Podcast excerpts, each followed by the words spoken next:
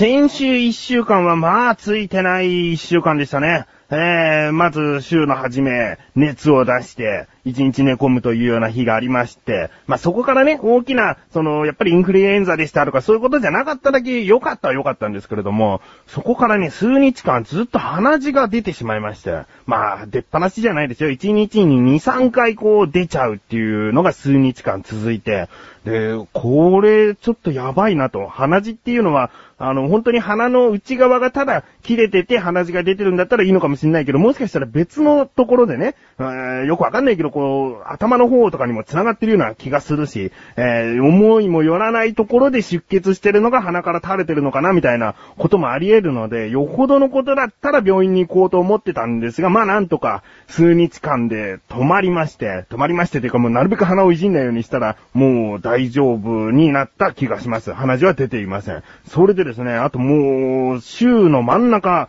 で、とある飲み会に行っくんだったんです。で、行ったは行って楽しかったんですけれども、その行く日の朝に、携帯電話が壊れちゃって、で、その携帯電話の壊れ方が約1年前に壊れた時と同じ症状で、で、結局その症状っていうのは、なんか機械の中がもうちょっとダメになっちゃったという、自分が落としたとか水につけちゃったとかそういうことでの故障ではなくて、えー、これはですね、もう全く新しい新品のものと取り替えてもらったということで、まあ修理ではないんですけれども、新しいものと取り替えてもらったからもうこれで大丈夫だろうと思ったら、同じ症状になっちゃってね。で、まあそこから、えー、週末はですね、まあ放送に載せるような話ではないんですけれども、とにかく自分にとっては、ああ、なんか嫌な気持ちになるなというようなことが続きまして、ああ、もうね、嫌だなと、一週間嫌だったなと思ったんだけど、ツイートでそんなようなことをつぶやいたら、まあ、何かの反動でね、これからいいことが起きるんですよ、みたいなことをね、こう、なんだ、こう、リプライって言うんですかね、こう、返信してくださいまして、あ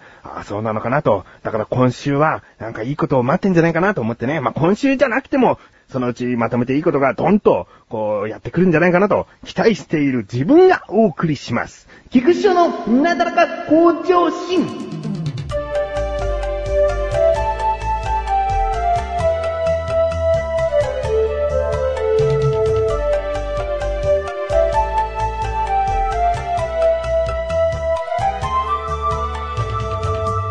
まあその、先週ちょっと嫌な一週間だったなっていう真ん中の出来事は携帯電話が壊れちゃったっていう話で少しお話ししたいんですけれども、あの本当にね、全くこう約1年前と同じ症状で壊れちゃったから、もう何が嫌かっていちいち修理に出すって、で、ね、自分の足で、その、なんちゃらショップに持っていかなきゃいけないわけですよ。で、その持っていった携帯電話を、その場で直して取り替えてくれてとかだったら、もうまだいいんだけど、結局修理工場に出して1週間から2週間かかるという、もうその感じが嫌でね、自分にメリットはないんですよ。壊れてしまったということで、じゃあ、あの、保証サービスで5000円分のポイントをつけておきますね、とかね。なんかそういうことがあると、は壊れちゃってもまあいいかと。なんかこう自分に利益あったかな、みたいな気分になれるからいいんだけど、で、まあ、その前1年前に壊れちゃった時は新品なものと取り替えることで、えー、修理できましたっていうことだったんで、あ、1年間使ってたけど、また新しい状態からできるというね、このメリットがあったので、今回もおそらく新しいものと取り替えられて戻ってくるんだろうなとは思ってるんです。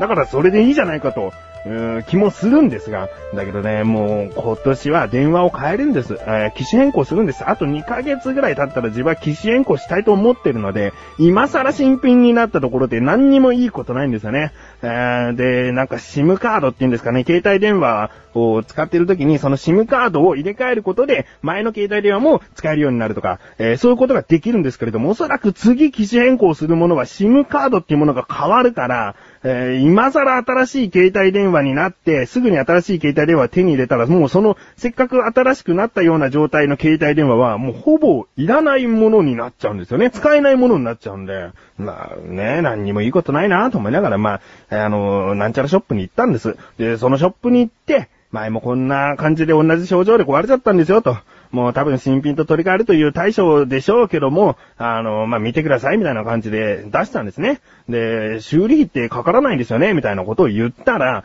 なんかね、その、自分が接客してくれた人はマスクをしていた女性で、で、なんか、もそもそもそって喋って、で、修理費がかかります。なんとかの場合は修理費がかかりますみたいなことが聞き取れたんですね。で、え？今回は修理費かかっちゃうのと。前回はなんかその期間内だからかからないみたいな。で、今回はかかっちゃうみたいな。なんかそんな解釈を自分はしてしまって。で、なんか色々と話してたんだけど、自分がね、この、例えば、自分に不備があった場合、携帯電話を知らないところでまあ落としてしまったとか、まあ自分はその自覚はないですけれども、水に濡らしてしまったから壊れてしまったんですよとか、まあそういった場合と、もう一つ、全く、この、使っている自分には悪いところはなくて、中の機械が、うーん、まあ寿命かわからないけど、ちょっとしたエラーで、えー、自動的に壊れてしまったのか、その場合で、え修理費がかかるかかからないかを教えてもらえませんか？って言ったんですね。えー、ちょっとなんか言い方おかしいですけれども、まあ、とにかく自分が悪かった場合と、その自分が全く悪くなかった場合で修理費はどうなりますかってことを聞いたら、いや、修理費はですね、その、工場に行って、1週間から2週間見てもらわないと何とも言えませんね、って言うんですね。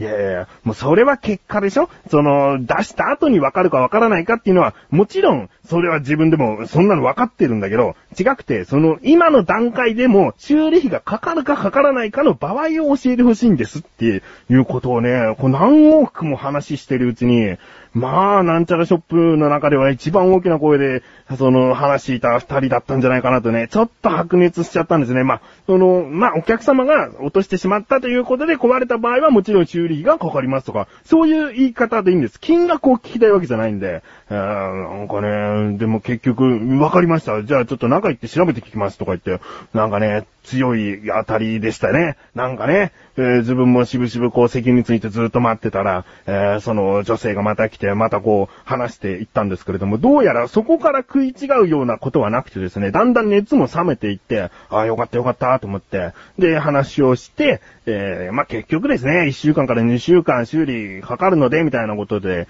その大会期をね、もらって、で、帰ったんですけれども、うん。まあ、最後にね、少しだけ自分として嬉しかったのが、このね、大回帰に今まで付けてたストラップをちゃんと付け替えて、えこちら大回帰になりますって渡してくれたことですかね。えー、なんかあんな風に言っちゃったけど、なんだかんだ自分のことをこう、すんごい嫌な客、早く帰ってほしいような、なんかそういう気持ちだけじゃなかったんじゃないかなっていうところが、その、ちゃんと付け替えられていたストラップに現れてましたね。えー、1年前はストラップなんか別々でバラバラでこう渡されましたから、きっとその女性のその気持ちじゃないかなと思っております。うん、で、そのね、結局自分に利益はないのかなと思ったけど、その大回帰がですね、自分が買った携帯電話と、ほぼ同時期に出た携帯電話で、まあ、使い勝手が良くて、このまま大回帰でもいいよって今思っちゃってますね。だから自分としてなんとかこう無理やり利益を出すのであれば、あ、ちゃんと1年間以上使っていた携帯じゃなくても、もう2、3日でこの携帯の方がいいと思える携帯電話ってあるんだなと。自分は今まで1年以上使ってればなんだかんだ自分は慣れて、えー、もう持っていればそれが一番使いやすい携帯なんだと思っていたら、いやー、探せばあるもんですね。ちゃんとだから携帯電話って選んで買わなきゃいけないんだなと思いました。ちょっとちょっとなーに最近全然気分が優れないよ。大丈夫？大丈夫じゃないよ。なんか楽しいことないの？楽しいこと？そんなの俺に聞かないでよ。そんなメガネタマーニとマッシュルがお送りする楽しいクトーク。リンクページから行けます。ぜひ聞いてね。ね。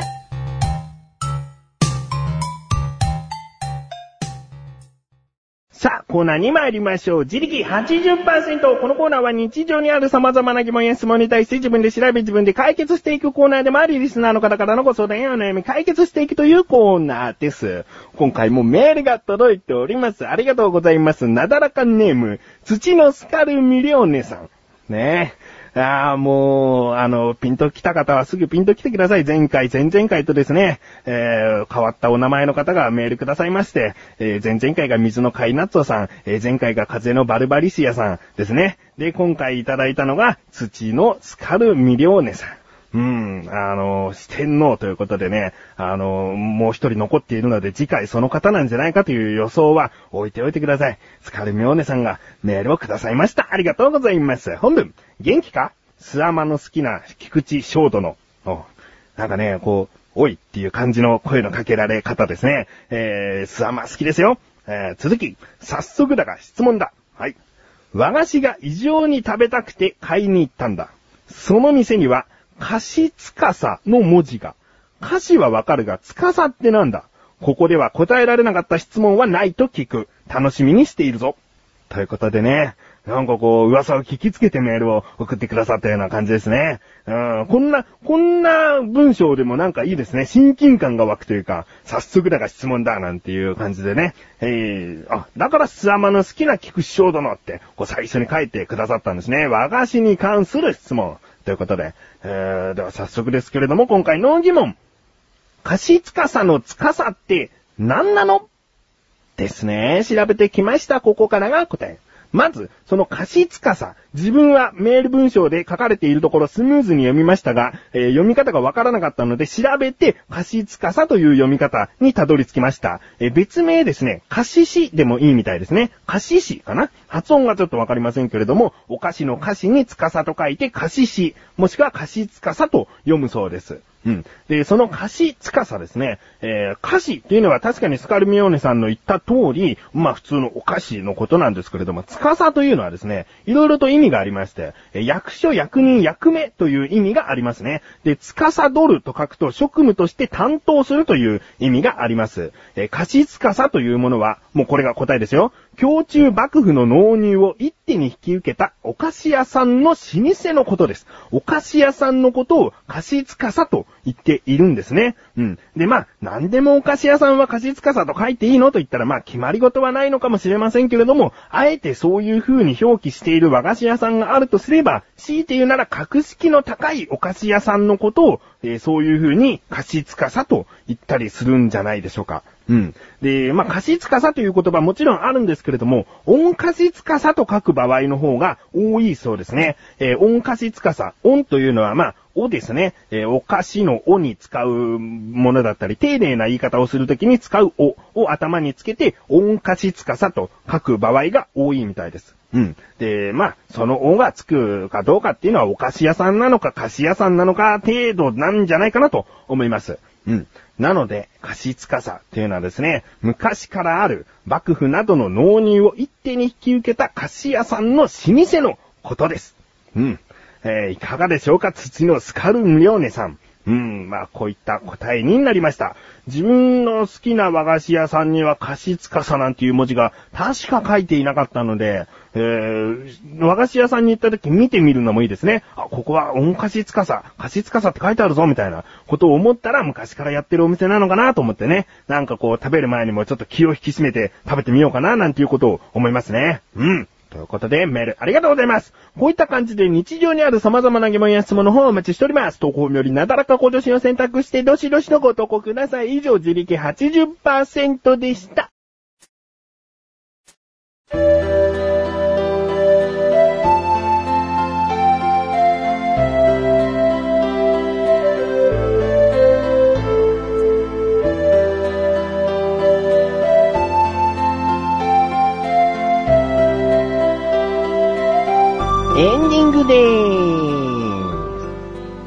あの、漢字で菊池賞、菊の花の菊に、えー地は池ですね。で、飛ぶ、えー飛翔の翔で菊池賞、スペースメガネたまーに、全部カタカナでメガネたまーにと検索していただくと、自分が、えーこういった音声番組でゲスト出演している、えー他の番組が結構ダーッと出てきます。で、今年に入ってですね、あ、まあ、最近ですね、えー、とある番組にゲスト出演いたしまして、で、改めてまあ、こういった活動をなんでやっているのかとか、まあ、そういったことをお話ししているので、気になるという方は、先ほど言ったように検索して聞いてみてください。まあ、あの、番組名を今言ってもいいんですけれども、ここでですね、多分ね、あの、なだらか向上心後々に、そういった番組も含め、いろいろと改めてお話しすることがあるかなと思います。とあることで動いています。自分は、えー、ちょっとだけ携わっているといった感じですね。うん。なので、まあ、あの、時期が来たらお話ししたいなと思います。